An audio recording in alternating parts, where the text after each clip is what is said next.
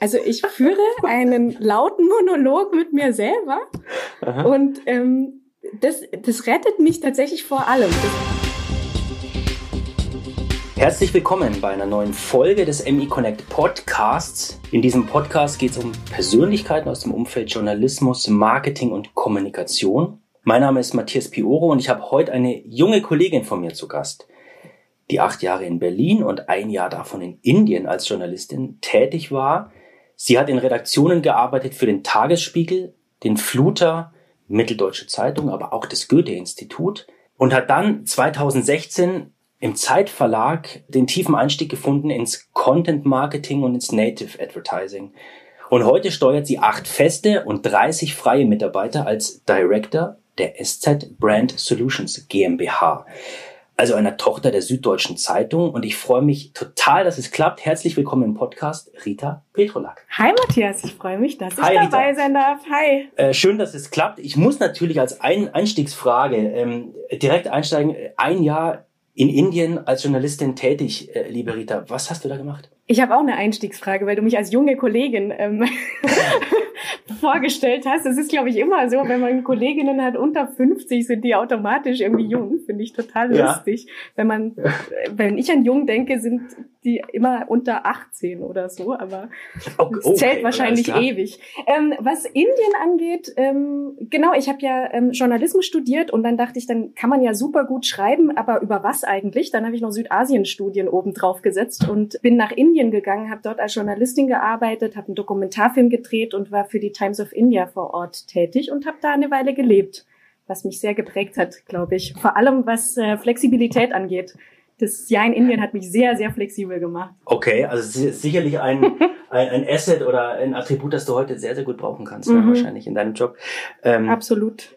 Die meisten unserer Hörer im Podcast sind im B2B-Umfeld zu Hause. Mhm. Umreiß doch mal kurz, für was steht denn SZ Brand Studio und seit wann gibt's euch eigentlich? Sehr gerne. Also das SZ Brand Studio gibt's seit zwei Jahren. Da war das eigentlich ein Logo mit einem Mitarbeiter, der schon da war und ich kam dann vom Zeitverlag und habe ja diese Abteilung überhaupt mal aufgebaut. Wir kommen aus dem Content Marketing und waren ein Team innerhalb der klassischen Vermarktung. Wir haben angefangen mit Advertorials, mit Sponsored Posts, mit so Einzelmaßnahmen eigentlich und haben dieses Thema erstmal aufgebaut und sind dann halt immer größer geworden und haben viel umfassendere mhm. Konzepte auch gemacht. Okay. Genau. Ähm, B2B und B2C mittlerweile, das spielt überhaupt keine Rolle. Wir machen beides ähm, in beiden Bereichen geht um Lead-Generierung, es geht um Branchen, aber auch um viele andere Dinge. Also ähm, sowohl für B2B als auch für B2C ist das, glaube ich, interessant, was wir machen. Und wie, wie grenzt äh, sich das dann ab, zum Beispiel von, lass mal überlegen, von der SZ-Skala oder auch von dem übergeordneten SWMH Brand Solutions als Unit? Also SWMH Brands, die SWMH Brand Solutions GmbH ist eine Ausgliederung und das SC Brand Studio ist die einzige Abteilung, die da im Moment drunter fällt. Mhm. Also wenn du so willst, ist das alles eins und ähm, die Idee ist, vielleicht noch andere Abteilungen in diese neue GmbH zu überführen, wenn man eben merkt, da gibt es ganz viele Synergien, die noch nicht genutzt werden. Der SZ Scala kommt ja aus dem Corporate Publishing, aus dem PR-Bereich. Mhm. Das heißt, der große Unterschied ist, dass die Kollegen dort eher ähm, Earned Content fabrizieren. Das heißt, der Absender ist eine Marke und bei uns ist der Absender der Publisher. Wir machen Paid Content. Ne? Das kann man ganz mhm. oft miteinander verbinden, aber das ist der große Unterschied. Ähm, der Absender. Das heißt also, SZ Scala würde quasi arbeitet in den Kanälen des Kunden und das Brand Studio nutzt im Wesentlichen die Kanäle der SZ-Umwelt sozusagen. Ne? Der SWMH in dem Fall, genau. Also, Oder SWMH. Genau, am Anfang haben wir Content mhm. Marketing auf S nur für die SZ eigentlich gemacht und mittlerweile machen wir 360 Grad Großkonzepte für die gesamte SWMH. Das heißt, wir können uns an dieser ganzen Spielzeugkiste bedienen. Das war früher ein bisschen kleiner. Mhm. Genau. Kannst du denn da über einen, einen, aktuellen Case mal sprechen, der dich besonders begeistert hat? Weil das ist natürlich schon was, was Neues hier im gesamten Konzernverbund ähm, für den Kunden zu arbeiten. Ja. Ist da gerade was im, im Kopf? ich habe ich hab total viel im Kopf, weil gerade in dieser letzten Zeit haben wir auch so viel gemacht, was wir halt noch nie gemacht haben. Also es gibt unglaublich spannende Cases und jede Woche kam halt irgendwas Neues dazu, über das man vielleicht im Februar noch überhaupt nie nachgedacht hat. Okay. Ne? Also wir haben, wir haben zum Beispiel Großkampagnen wie mit unserem Partner Artus, da sollten wir eigentlich vier analoge Events zusammen machen in ganz Deutschland und mussten dann ja überlegen, naja, wie machen wir das jetzt halt anders? Das findet dieses Jahr nicht statt, aber wir müssen ja irgendwie äh, diese Kampagnen zusammen machen und haben dann eine, zum Beispiel eine On-Demand-Plattform entwickelt und starten in zwei Wochen die Cyber Security Week gemeinsam mit Atos. Also aus einem mhm. analogen Event, in dem Gäste wirklich präsent sein sollten und da sind, ist eine Digital First Plattform, eine dem On-Demand-Plattform entstanden zum Beispiel. Das mhm. ist eines unserer SWMH Großprojekte. Da ist noch viel mehr dabei. Da ist noch ein Content Hub dabei, eine Social-Media-Strategie und so weiter. Also das ist was, was uns gerade sehr auf Trab hält, aber auch sehr spannend ist. Und gestern hatten wir erst eine Live-Übertragung gemeinsam mit Adobe, drei sehr hochrangigen Experten zum Thema Business Resilience in der Krise. Okay. Das war auch super spannend und live war unglaublich aufregend. mhm. ganz schön geschwitzt. Also war dann, war dann quasi ein hybrides Format, ne? Äh, die, die Leute waren wirklich live im, äh, in eurer Panorama-Lounge äh, wurde aber auch dann per Livestream übertragen. Ja, die waren sogar nur zugeschaltet, weil äh, die CEOs so. in ganz Deutschland auch keine Zeit hatten und oft ähm, natürlich das Unternehmen auch noch keine Businessreisen zulässt. Das heißt, ähm, wir waren alleine in der Pano ähm, mit unserem hm. SZ-Redakteur Dirk von Gehlen und der Rest war zugeschaltet. Okay. Genau, war aber trotzdem spannend, hochkarätig. Man lernt halt total viel. Ge geht und geht uns ähnlich. Ja, ja, da, da kriegen wir einige äh, Anfragen, die uns wirklich fordern, aber so muss das ja auch sein, ne? weil das natürlich in jetzigen Zeiten Corona-bedingt, ich, ich wollte, ich will es immer gar nicht zum Thema machen, aber Corona-bedingt schon sehr, sehr eigene Umstände sind, unter denen wir hier gerade arbeiten. Absolut. Ja. Von daher ist alles, was wir machen, für Kunden gerade spannend und wir geben da alles und ähm, ja, also das beschäftigt uns den ganzen Tag. Ich kann dir da gar nicht ein ganz spezielles nennen, sondern es ist von Woche zu Woche auch immer anders. Ja. Es kommt immer viel dazu und ähm, vieles hört auch gar nicht auf, was ja auch schön ist, wenn man dann sehr lange miteinander arbeitet. Richtig, genau, genau. Ähm, Nochmal ein paar Schritte zurück, Rita. Ähm, aus dem Vor Vorgespräch weiß ich, dass du ja du sagst selber so ein bisschen durch Zufall eigentlich mit 27 Jahren schon die erste Redaktionsleitung hattest. Das war auch alles fein für dich, hast du gesagt. Aber du hast schon gemerkt, das ist jetzt nicht so das Bild für die Zukunft. Ja. Ne? Für, für, für, dich. Beschreib noch mal ganz kurz, warum ist das nicht das Umfeld gewesen, wo du sagst, boah, das ist jetzt mein Ding für die Zukunft? Das stimmt. Das war relativ schnell nach meinem Studium hatte ich das Glück, dass ich eine Redaktion, eine Stelle als feste Redakteurin bekommen habe. Die hatte ich für ein halbes Jahr und dann ging die Redaktionsleitung und ich wurde das. Und da so, uiuiui, das geht jetzt aber echt schnell. Und dann hatte ich äh, lauter Redakteure, die ich halt anleiten musste und dachte dann, na, aber ich bin ja eigentlich Journalistin geworden, damit ich selber im Feld bin und selber diese Interviews halte. Und jetzt bin ich halt, ähm, jetzt habe ich das gleiche Schicksal wie halt so ein Chefarzt im Krankenhaus, der eigentlich Arzt geworden ist, um halt wirklich am Menschen da zu arbeiten und dann aber eigentlich nur noch delegiert und halt irgendwie da drüber steht. Und, oh, verstehe, okay. Und ich wollte irgendwie eher die Sachen operativ auch machen und dachte dann, na ja, und, und alles, was mit dem Thema Führung und Verkauf und so zu tun gehabt, hat mich auch immer interessiert, wenn meine mein Vater auch zum Beispiel Unternehmer ist und da habe ich immer sehr genau hingeschaut und ähm, meine Mutter auch immer irgendwie in Führungspositionen gelandet ist. Aha. Und dann dachte ich, na ja, also wenn das jetzt mein Ausblick ist, ähm, wo ich eigentlich mit 50 dann mal sein will, nämlich Redaktionsleitung, dann ist es vielleicht gar nicht mehr so erstrebenswert. Vielleicht gibt es da noch was anderes. Und dann hat sich das alles durch Zufall nochmal in eine andere Richtung bewegt. Das war dann quasi so der, der Schritt Richtung 2016 ähm, zum Zeitverlag, ne? Ja, das Lustige war, ich war in dieser Agentur oder ich war in dieser Redaktion, Redaktionsleitung und hatte einen Chef, der noch eine andere Firma hatte, beziehungsweise der vorher in der Chefredaktion bei der Zeit war und Z aufgebaut hat, das Millennial-Portal. Und wir mhm. saßen im gleichen Gebäude und wir waren mal zusammen Mittagessen und irgendwann, als ich ähm, den, als ich auf Weltreise war und im Van in Neuseeland saß, rief der mich an und sagte, Rita, ich bin jetzt meine ganzen journalistischen Kontakte durchgegangen ähm, ich möchte hier eine Content-Marketing-Einheit Native Advertising für Z aufbauen. Kannst du dir das vorstellen? Mhm. Und ich saß da mit meinem Laptop in Neuseeland und dachte, was ist denn Native Advertising? Keine Ahnung, was es sein soll.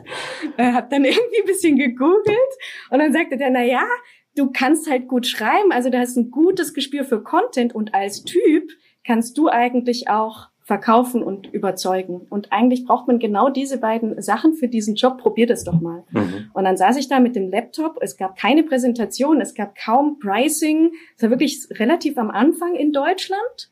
Und dann haben wir das da aufgebaut und ähm, eigentlich auch Standards mitgesetzt in der Branche, die noch heute gelten, beziehungsweise Content mhm. Marketing mhm. läuft langsam wieder aus. Es findet jetzt nur noch in Kombination statt. Und das ist echt spannend, wenn man da von Anfang an dabei gewesen war. Ja als, als Mitgestalter. Ja. Stark, okay, das ist super interessant. Ja, ja war es auch. Ähm, es war eine spannende Zeit. Das war echt so ein bisschen fake it till you make it. Ähm, aber da habe ich unglaublich viel gelernt. Und im Prinzip ist es ja jetzt wieder so. Ne? Man macht so viele Dinge, die man noch nie gemacht hat, aber traut sich das halt zu. Und das muss man auch. Und dann muss man halt ein Team haben, das da auch Bock drauf hat und das sich Dinge zutraut. Und Kunden. Eigentlich hat sich da seit 2016 in diesem Pioniergeist und in diesem Anfang nie was geändert. Und ich liebe das, wenn es irgendwas aufzubauen gibt. Greenfield quasi. Absolut. Im Endeffekt, es werden halt, also wahrscheinlich die, die, die Perioden einfach immer kürzer, ne? indem man sich neu erfinden muss oder auch neue, neue Lösungen für die Kunden definieren muss. Diese Perioden werden einfach immer kürzer und schneller. Ach, ja, das sagen immer alle. Ähm, vielleicht ist es so, aber oft ist es auch so ein Zehn-Jahres-Zyklus, der halt aus Amerika vielleicht mal rübergeschwappt ist. Also Content-Marketing mhm. zum Beispiel ist jetzt nichts Neues. Also das haben wir uns jetzt auch lange angeguckt und es ist jetzt auch keine Überraschung, dass da jetzt noch was Neues dazukommen muss. So, mhm. dass das jetzt jeder mal ausprobiert hat und das auch jeder spannend findet, immer noch. Aber ja, dass halt auch wieder in diesem Marketing-Zyklus andere Sachen ähm, dazukommen. Ja. Das ganze Thema Content Marketing oder auch Lead Generation hast, hast du erwähnt das ist ja schon ziemlich viel äh, immer Agenturjargon gewesen hat Einzug gehalten auch in, in klassische Verlage und auch Fachverlage. Nur der Begriff Agentur wird ja ganz gerne auch verbunden so mit, ja, das ist alles margenschwach und ist Commodity. Was, was entgegnest du da? Ja. Ist das so? Ähm, ich vermeide das Wort Agentur tatsächlich auch so ein bisschen, weil es mhm. tatsächlich vielleicht auch negativ belastet ist oder das ist zumindest eine Branche, die sich ja auch gerade neu findet. Das, was sozusagen zwischen Verlag und Kunde ist, was Kreativagenturen oder Medienagenturen angeht. Thema margenschwach. Ja, ich glaube, das hat mit der Agentur aber nichts zu tun, sondern wenn du irgendwas startest, selbst wenn du ein Business startest, ist es am Anfang margenschwach, weil du noch keine Abläufe hast, die automatisiert sind, du hast keine Workflows, die ähm, automatisiert sind. Und wenn du natürlich in einem Verlag bist und das mit einer Printanzeige vergleichst und einer 90 Prozent Marge, dann ist alles, was danach kommt, irgendwie margenschwach. Richtig. Ich ja. glaube, das Wichtige ist, dass man erstmal am Markt ist, dass man erstmal laut ist, dass man auch individuelle, gute Leistungen bringt und eine Credibility hat. Klar ist es margenschwächer, mhm. weil du einfach ganz, ganz viel da reingibst.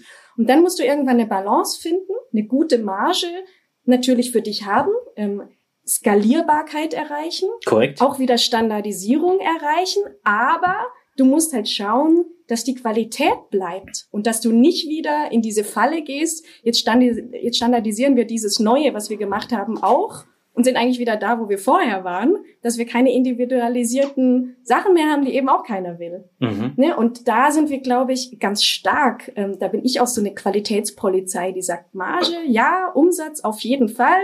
Ähm, Thomas Höfer ist da ja äh, mein Chef, ähm, CCO, der dann natürlich auch stark darauf achtet, dass der Umsatz mitstimmt. Und ich sage immer, ja, aber nicht zu jedem Preis. Die Qualität muss auf einem SZ-Niveau trotzdem erhalten bleiben. Mhm. Und das ist sehr konstruktiv, glaube ich, was wir da machen. Das klingt auch ein bisschen danach, als äh, würde man jetzt nicht jede Woche und jeden Tag, aber immer wieder auch wirklich neue Prozesse intern für sich festschreiben müssen, damit man einfach die Effizienz behält.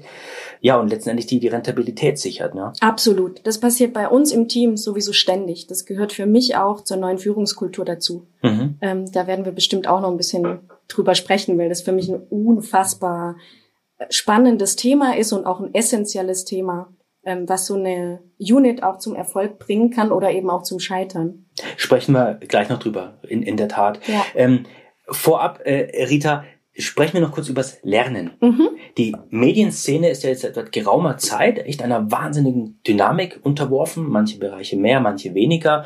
Vielleicht B2C stärker als B2B. Ähm, aber hast du den Eindruck, dass generell Verlage und auch vielleicht der Süddeutsche Verlag oder der Konzern SWMH schnell genug hier dabei sind, äh, was die Transformation angeht, was die Digitalisierung angeht. Wie, wie siehst du das aktuell? Na, ich glaube, das muss man total selbstkritisch sehen. Also solche großen Verlage und alten Verlage, das ist bei den anderen nicht anders. Ich komme von der Zeit. Das ist, ne, ich kann auch den Spiegel gut, das Handelsblatt gut. Das sind alles alte Tanker, die per se nicht ähm, nicht so flexibel mehr sind. Die sind halt ähm, lange gewachsen und sind auch hierarchisch gewachsen. Da herrscht teilweise natürlich aus der Vergangenheit noch eine ganz andere Kultur. Aber alle sind dabei und sehen das, vor allem in den letzten Monaten, wie wichtig es ist, schnell zu sein, flexibel zu sein, auf den Markt reagieren mhm. zu können. Und da war die Krise jetzt natürlich auch ein absolut super Katalysator. Das sagt natürlich auch jeder. Und das gilt nicht nur für eine Marke, sondern für einen Verlag genauso. Wo man gesehen hat, ey, guck mal, es funktioniert auf dem Homeoffice. Ja. Ist ja super. Ja. Ähm, die arbeiten alle auch ohne diese äh, Kontrolle. Oder ähm, wir haben vielleicht keine Produkte, die jetzt im Moment wie die Faust aufs Auge passen, ja, dann ähm, überlegen wir uns welche. Wir treten in Kontakt mit den Kunden. Und ich glaube, da sind wir auch Vorbild für so einen Verlag, weil wir natürlich das Schnellboot sind in so einem Tanker und damit auch ne, vielleicht die anderen inspirieren können. Zu sagen, ja, das, mhm. das muss auch nicht alles perfekt sein. Wir müssen auch nicht sechs Monate über eine Strategie debattieren, die dann eh wieder hinfällig ist, sondern wir machen halt einfach mehr und vor allem wir arbeiten viel mehr gemeinsam. Ne, also wir rufen uns an, wir sagen, du, ähm, ich kann dem Kunden jetzt gar keine Lösung anbieten, aber ich glaube, ihr habt was total Tolles, mhm. ähm, was, was spannend ist oder so. Ne, dieses, dieses uneidlich, uneitle, partnerschaftliche, schnelle äh, Miteinander arbeiten. Das muss ein Verlag lernen, das ist auch schmerzhaft, mhm. aber ähm, er macht es auch, glaube ich. Und es werden und es sind so viele tolle Leute da, auch viele neue Leute, die das natürlich auch mit forcieren. Und deswegen haben wir da eine ganz große Chance, dass das alles äh, super wird und dass wir sehr viel lernen jeden Tag. Habt ihr, habt ihr vielleicht schon, ich sag mal, automatisierte Mechanismen, ähm, wo ihr über Erfolgscases aus eurem Umfeld wirklich in den Konzernen berichtet und kommuniziert, also dass auch wirklich in Stuttgart erfahren wird, ähm, was bei euch im Brandstudio erfolgreich abgelaufen ist. ist Oder ist das genau dieser, dieser Anruf, den du eben meintest? Nein, nein, wir, wir teilen das auf der auf dem kurzen Dienstweg. Du, wir haben echt schon alles probiert. Also wir sind, wir sind da ja echt offen. Wir haben auch schon für den Verkauf mal Podcasts aufgenommen und haben die Stories hinter den Content Marketing Cases erzählt. Oder ich war ja. in verschiedensten Mitarbeitermagazinen und wir reden jetzt miteinander.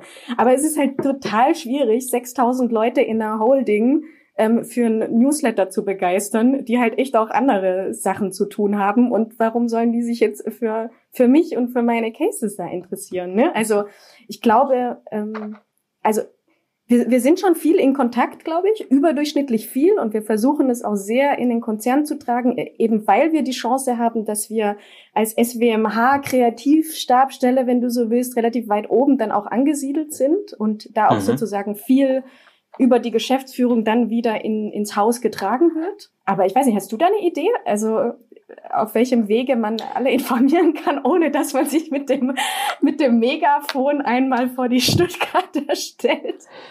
Also ja, das, das, ich glaube, das eine ist einfach das, das Thema Kontinuität. Ne? Du musst da am Ball bleiben, denn du hast vollkommen recht. Nicht jeder hört beim ersten, zweiten, dritten Mal überhaupt hin. Es wird ja erst dann spannend, wenn auf einmal jemand selber mit betroffen ist. Hey, das ist genau. der gleiche Kunde oder wir haben da mitgearbeitet und auf einmal stimmt, das war total super. Das haben wir als Team erreicht. Juche, äh, Sandkastendenken hat ein Ende ne? und jetzt eher in der in der Community denken und wirklich in der Gruppe denken.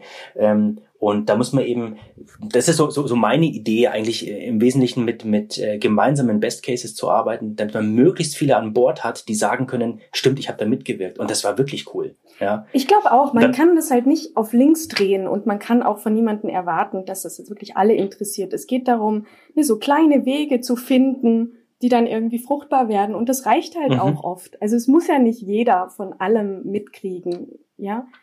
Ähm, das stimmt auch, ja. Also ja. das ist ja oft so. Also man sucht ja immer nach irgendeinem Masterplan oder hat irgendwie so, so komische allgemeine Ziele, die aber dann gar nicht zu erreichen sind. Und auf dem Weg dahin passiert aber schon ziemlich viel Gutes. Zum Beispiel, dass wir jetzt hier hm. sitzen und uns austauschen und du so ein Format machst.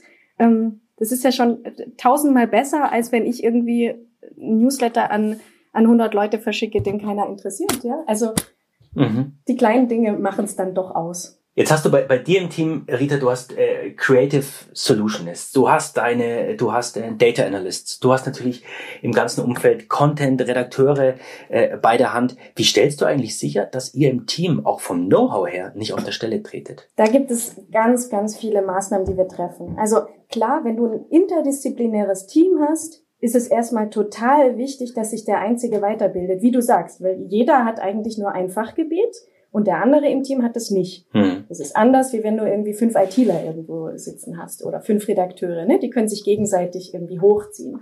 Deswegen ähm, vernetze ich sehr viel im Haus. Das heißt, mein Data Analyst im Brain Studio, der Peter, der ist vernetzt mit allen anderen ähm, Data Analysts in der SWMH und die bilden so kleine Arbeitsgruppen. Die Redakteurin mhm. ist vernetzt mit vielen anderen Redakteuren, auch extern und so weiter. Ne? Dass man da einfach nicht auf der Stelle steht. Aber als Team haben wir auch sehr, sehr viele Maßnahmen, wie wir nicht auf der Stelle stehen. Also da, da setzt du ja dann viel auf tatsächlich auf Eigenverantwortung und eigenverantwortlichen Austausch. Absolut, ja, ganz ähm, absolut. Und was ich auch sehr, sehr wichtig finde, ist, dass man sich eben nicht nur dem Tagesgeschäft widmet, auch jetzt nicht, wo dann irgendwie besonders viel Druck äh, scheinbar äh, irgendwie herrscht, sondern dass man sich immer Zeit nimmt für Innovation. Dass, mhm. es, dass es immer festgelegte Zeiten gibt, die dazu dienen, nicht irgendwas abzuarbeiten, sondern wirklich die frei sind, in denen man auch frei denken kann und in denen sich was entwickeln kann. Wo es vielleicht auch kurz langweilig ist, wo man denkt, oh Gott, heute kommt wieder nichts raus bei diesem Brainstorming. Aber da kommt immer ja. was raus. Ne? Und es gibt wirklich ähm, ganz, ganz viele Dinge in der Woche, ähm, womit, wir, womit wir sichern, dass wir nicht auf der Stelle stehen. Wir reflektieren uns total viel. Wir haben auch einen Termin, der heißt, was muss passieren, dass wir scheitern? Ne, also wir stellen die negative Frage zum Beispiel mhm. ähm, ähm, und äh, listen das auf und sehen daran, alles klar, ähm, das und das müssen wir tun, damit wir eben nicht scheitern. Feedback finde mhm. ich auch total wichtig mhm. und ähm, immer wieder auch Termine revidieren. Ähm, ist der Termin, muss der so lang sein? Kann der vielleicht auch kürzer sein? Brauchen wir den überhaupt noch? Ja, ähm, mhm. jetzt in den letzten Monaten auch im Homeoffice haben wir das ständig immer revidiert. Und ich habe zum Beispiel jeden Joe Fix zu einem Walk and Talk gemacht, weil ich gesagt habe, ich muss doch mal raus am Tag.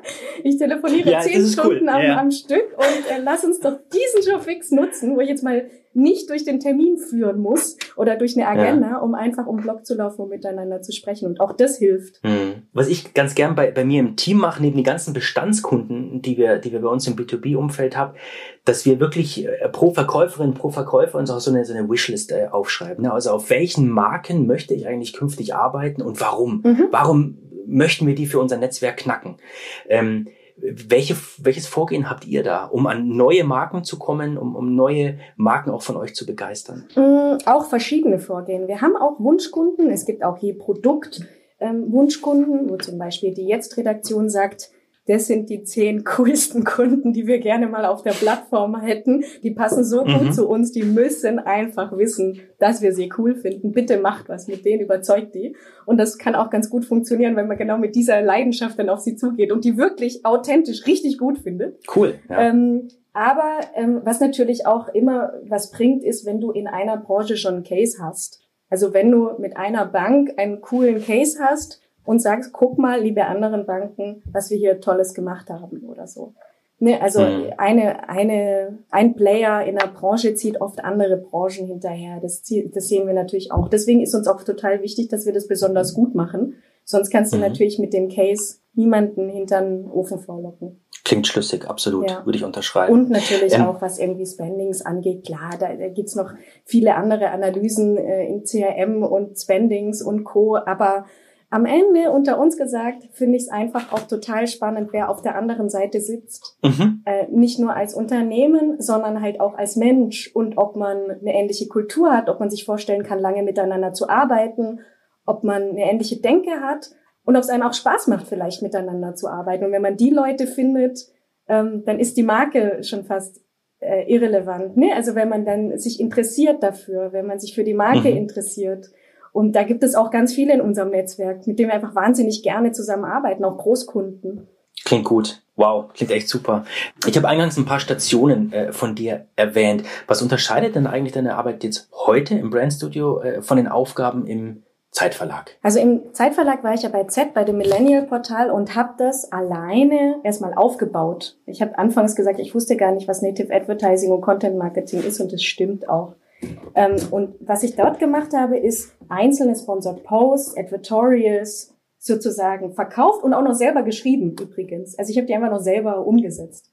Meine Arbeit mhm. heute ist eine ganz, ganz andere. Heute leite ich ein Team, ähm, das, viel, das interdisziplinär ist erstens mal, also nicht nur ähm, aus einer Redakteurin dann, äh, so wie damals dann besteht, und die ganz vielfältige andere Aufgaben auch hat. Und damit haben sich natürlich meine Aufgaben auch enorm geändert. Also ich bin mhm. im Moment habe ich, da, da lachen wir auch drüber, habe ich jede Woche eigentlich einen neuen Job.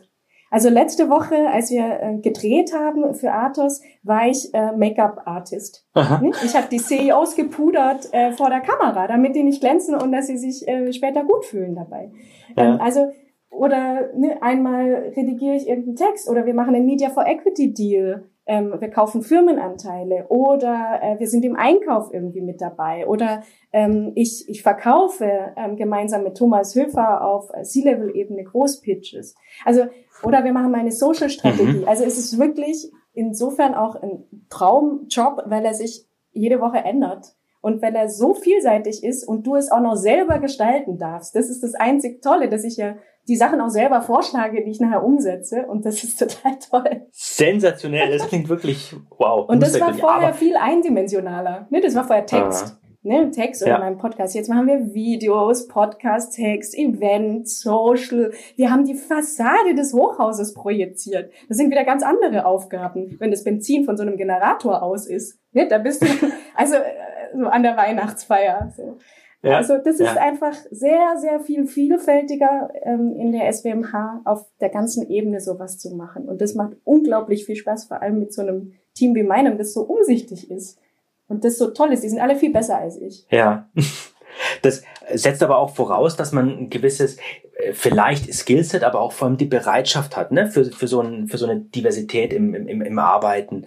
Von daher ist der ja gar nicht äh, jeder für gemacht. Ne? Da muss man schon da ordentlich dafür brennen, äh, weil es sonst viel, viel zu, zu aufwendig ist und äh, zu anstrengend letztendlich. Ja, ja. das stimmt. Ähm, die Arbeitskultur ist nicht für jeden. Und auch, dass sich das immer wieder ändert, das ist nicht für jeden was.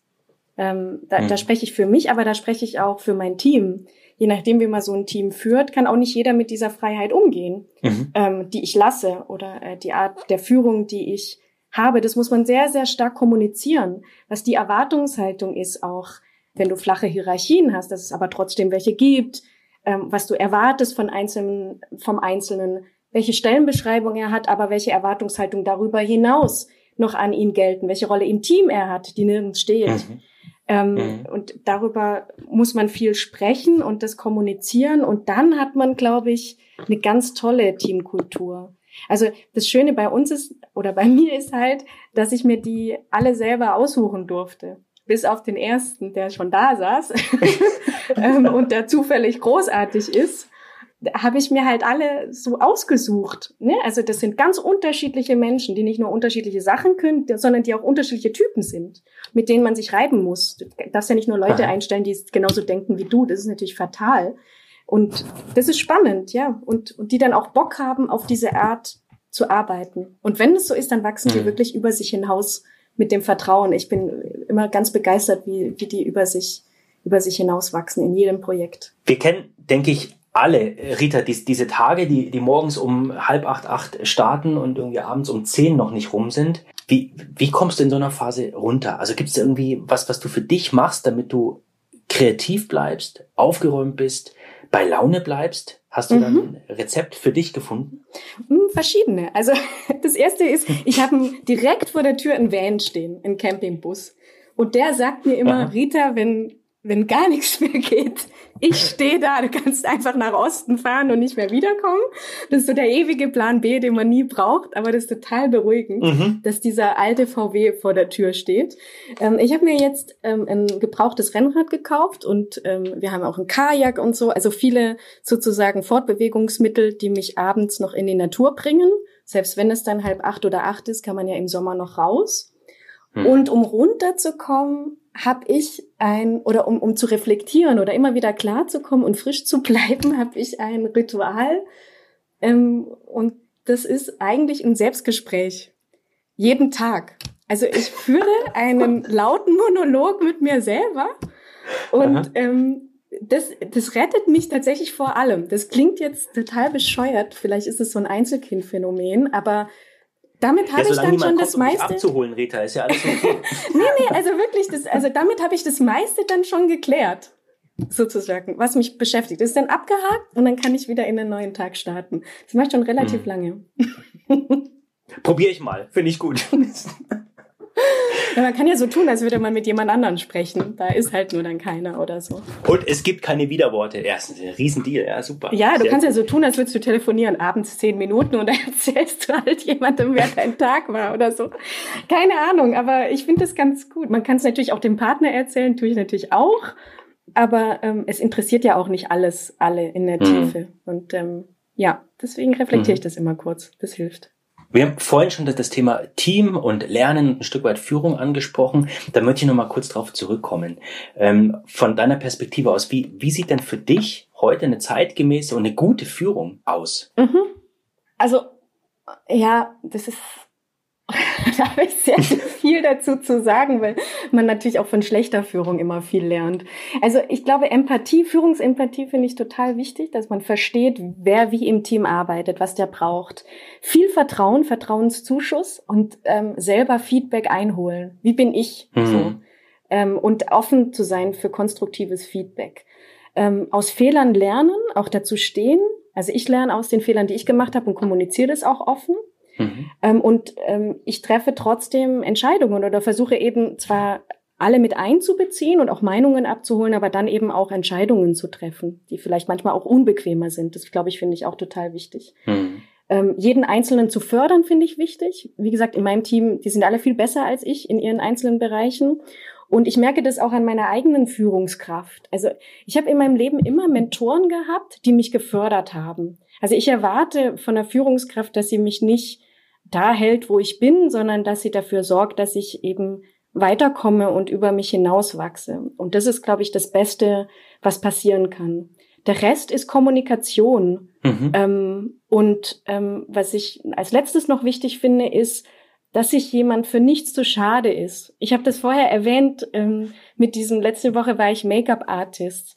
Ich glaube, das ist total wichtig, dass man halt im Falle eines Falles selber den Pinsel schwingt, so salopp sich das anhört und eben selber mit anpackt und nicht sagt, na, das ist jetzt halt nicht gelaufen, das habt ihr nicht gut gemacht, ja. sondern dann packe ich halt mich an und mache das selber und ich glaube, dafür bekommt man auch Respekt im Team und kann sich dann auf Augenhöhe über sehr viel unterhalten und die anderen leisten dann eben genauso viel, weil sie sehen, die macht es auch oder die leistet eben auch viel, die erwartet das nicht nur von mir. Mhm. Und man darf auch Spaß haben. Das finde ich auch total wichtig, dass man als Führungskraft auch zulässt, zu sagen, Leute, heute ist das Wetter schön, ihr habt wirklich gut gearbeitet die letzten Wochen, bitte geht jetzt. Ab, Abmarsch, ja. ja, ja. Äh, Abmarsch, genau, macht was für euch. Ähm, ihr, ihr, seid, ihr seid super. Mhm. Und ähm, ja. Sag mal, gibt's gibt's eine Kampagne, ähm, die dir gerade äh, präsent ist, jetzt egal ob Werbe- oder, oder PR-Umfeld, aus der jüngeren Vergangenheit, die dich komplett umgehauen hat? Ähm, ich finde immer wieder Kampagnen beeindruckend, die halt in traditionellen Unternehmen mutig sind. So wie Like a Bosch, dass Boris Dolkani das hinbekommen hat, Like a Bosch zu machen. Mhm. In so einem Unternehmen wie Like a Bosch. Das finde ich, ob die Kampagne super toll ist oder nicht, finde ich einfach eine Meisterleistung, weil ich weiß, wie viel Überzeugungskraft da auf jeder Ebene nötig war, mhm. um so eine Kampagne zu machen. jeder, der sowas schafft, der hat von mir den absoluten Respekt. ich weiß nicht, ob dir solche Sachen einfallen, aber immer wenn du halt irgendwie so eine Branche so ein bisschen durch, durchbrichst, weißt du, und nicht das machst, was erwartbar ist, dann hast du grundsätzlich meine volle Aufmerksamkeit. Ich habe ein Beispiel, das ich immer nenne, das ist Fernet Branca. Das ist meine Lieblingskampagne of all times, ein Bitterlikör. Wirklich. Da, damals habe ich noch Out of Home gearbeitet äh, in Berlin, also im Out of Home Bereich. Und die hatten so eine Plakatkampagne und der Slogan drunter war immer Life is bitter. Aha. Und die haben das regional ausgesteuert und in Berlin an der U-Bahn stand zum Beispiel, stell dir vor, du wirst befördert, befördert und nach Magdeburg versetzt. Life is bitter.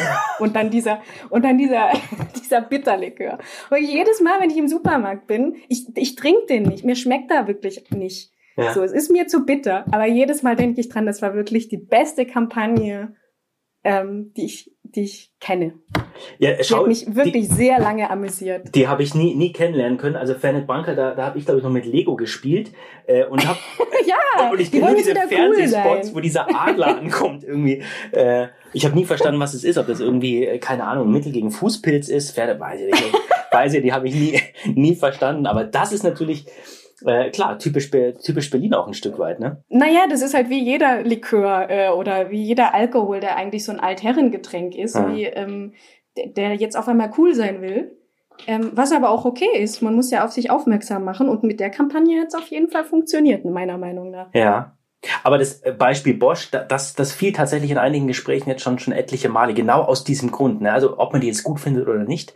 Man weiß aber, wo diese Marke tatsächlich herkommt ne? und wie sie, wie sie ja, in der Vergangenheit total. aufgestellt war. Riesennummer. Wirklich. Und deswegen ist es ja so eine Riesennummer, weil es die anderen eben nicht so nachgemacht haben oder nicht so mutig waren, diesen Kampf zu führen. Du kannst es immer viel bequemer haben. Mhm. Aber dem Vorstand sowas vorzulegen und das durchzubekommen, da habe ich einen Heidenrespekt vor.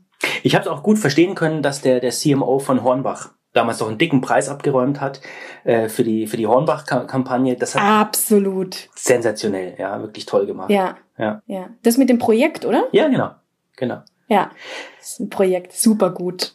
Genau. Äh, sehr, sehr gut. Ja. Ähm, Danke soweit, äh, liebe Rita, für die ganzen äh, Einblicke. Super spannend. Die, die Zeit rast, äh, sehe ich gerade. Gerne, Matthias. Ich möchte aber nicht versäumen, meine äh, Abschlussfrage natürlich auch an, an dich zu stellen. Nämlich, wen möchtest du denn eigentlich mal gerne in diesem Podcast hören? Hast du einen Vorschlag? Hab ich, ja. Ähm, ich habe zwei Vorschläge. Es sind beides Männer. Ich weiß gar nicht, ob das gut ist, aber die sind mir halt ja? eingefallen. ich würde gerne einen Podcast hören mit Stefan Ottlitz, der, glaube ich, immer noch bessere Einblicke und äh, ein, ein, so ein scharfer Denker ist, auch in Bezug auf unseren Verlag, auch wenn er jetzt beim Spiegel ist, ähm, der bestimmt sehr, sehr viel sagen könnte zu dem, was wir jetzt auch besprochen haben. Mhm. Und ähm, ein, ein Vorbild, und das wird er auch immer sein, ähm, den ich sehr, sehr mag und schätze, Christoph Bornschein, der TLGG aufgebaut hat und ähm, un unglaublich gute Dinge zu sagen hat, auch schon mal bei uns war und ähm, auch das Thema wie scheitern wir oder wie werden wir gut, ja. super gut beantwortet hat. Beide sind für mich ja Charaktere, die in diesem Podcast und überhaupt total inspirierend sind. Da, das finde ich ganz, ganz toll. Ich bin ein riesen Christoph Bornschein-Fan. Der springt natürlich von Podcast zu Podcast und Vortrag zu Vortrag. Ähm, aber hey, versuch mal. Egal. Ich versuch's mal, ja, na klar. Ich habe ihm erst gestern geschrieben und ich habe gesagt, Christoph, ich denke so viel an dich und ich zitiere dich ganz oft laut oder leise. Ja ähm, weil ich sehr viel gut finde, was du sagst. Und er hat sofort geantwortet. Stark, also, ja, super. Ja. Torben, ja. Lucy und, und Stefan ist Gefahr. ja eh viel. Mhm. Ja, richtig. Ähm, und Stefan ist ja eh viel im Giesinger Homeoffice. Ähm, der ist vielleicht auch mal bereit. Sehr schön werde ich anklopfen. Vielleicht brauche ich deine Hilfe, Rita. Ich darf jedenfalls ganz, ganz herzlich Dankeschön sagen. Hat mich total gefreut. Danke für die vielen Einblicke.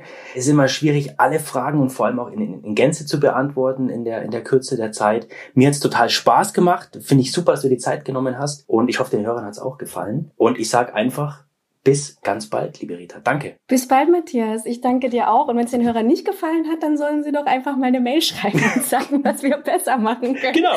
Oder einfach anrufen. Und alle Fragen werden wir beantworten, äh, um die wir uns heute gedrückt haben. Genau. Herzlichen Dank. Bis ganz bald. Ich wünsche dir noch einen schönen Abend. Ja. Ciao, Danke. Matthias. Ciao.